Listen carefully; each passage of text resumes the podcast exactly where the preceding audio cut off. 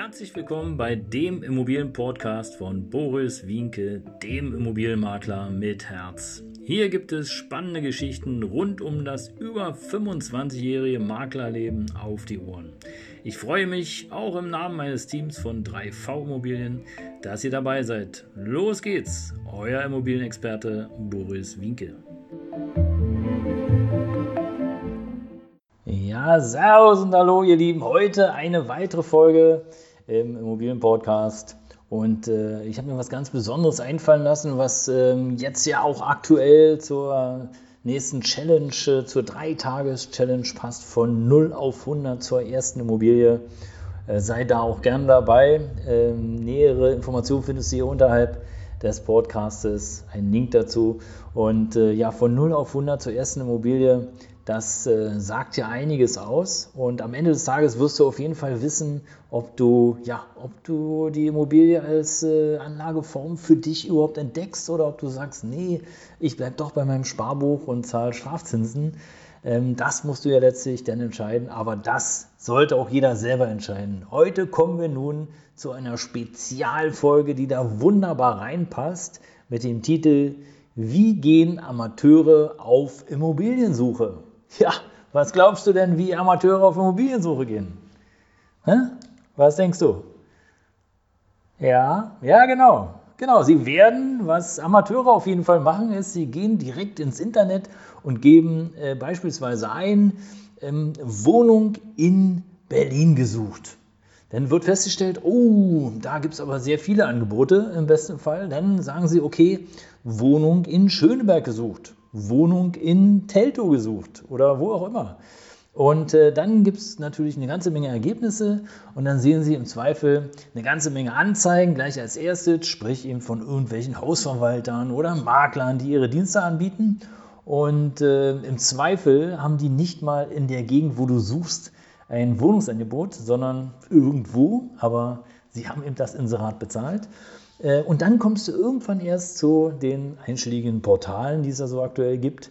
Zurzeit noch äh, Immobilien Scout und Immowelt und Immonet und ach, eBay, Kleinanzeigen, Immobilien, alles, was es da so gibt. Und dann gehen Amateure auf Immobiliensuche. Ja, warum kann ich sagen, dass du ein Amateur bist, wenn du so suchst? Ganz einfach, weil vor der Suche im Grunde nochmal was ganz, ganz anderes kommt. Was ganz anderes. Und zwar solltest du auf jeden Fall, bevor du überlegst, aus deiner jetzigen Butze oder aus deiner jetzigen Wohnung auszuziehen, solltest du erstmal ein paar Sachen prüfen. Wie sieht denn deine Bonität aus? Was kannst du dir denn leisten? Ich würde auf keinen Fall so Pi mal Daumen losgehen, sondern mach dir ein Haushaltsbuch. Stell auf, hey, was sind meine Einnahmen, was sind meine Ausgaben? Und wenn unten was übrig bleibt, dann ist super. Wenn da nichts übrig bleibt, vergiss es. Bleib da wohnen, wo du bist. Du wirst keine, und jetzt bleibe ich mal bei Mietwohnung suchen, du wirst keine Mietwohnung bekommen. Und wenn du eine Wohnung kaufen möchtest, dann musst du das auch machen. Mach einen Haushaltsplan, meine Einnahmen, meine Ausgaben, stell das ganz klassisch gegenüber, wie eine Tabelle. Und unten muss was rauskommen. Und im besten Fall nicht nur die Miete, die du sonst ja auch zahlen würdest, sondern am besten noch ein bisschen mehr. Weil so ein Darlehen, wenn du ein Darlehen hast, ist halt ungleich teurer wie ein, eine Miete. Ja. Schon mal drüber nachgedacht? Nee, wa? Die meisten suchen nämlich direkt in Scout, die suchen direkt im Netz nach ihrer Traum- und ihrer Wunschwohnung und wissen eigentlich noch gar nicht genau, was sie sich leisten können. Und genau darum geht es. Zuerst würde ich mir überlegen, was kann ich mir leisten?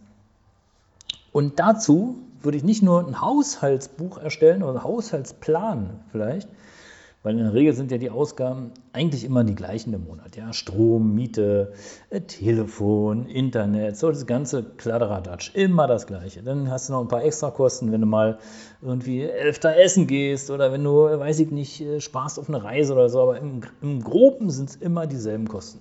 So, und wenn du das dann fertig hast, ja, dann ist es schon mal, hast du schon mal ein ganz kleines Puzzleteil ähm, ja, für den nächsten Step sozusagen vorbereitet.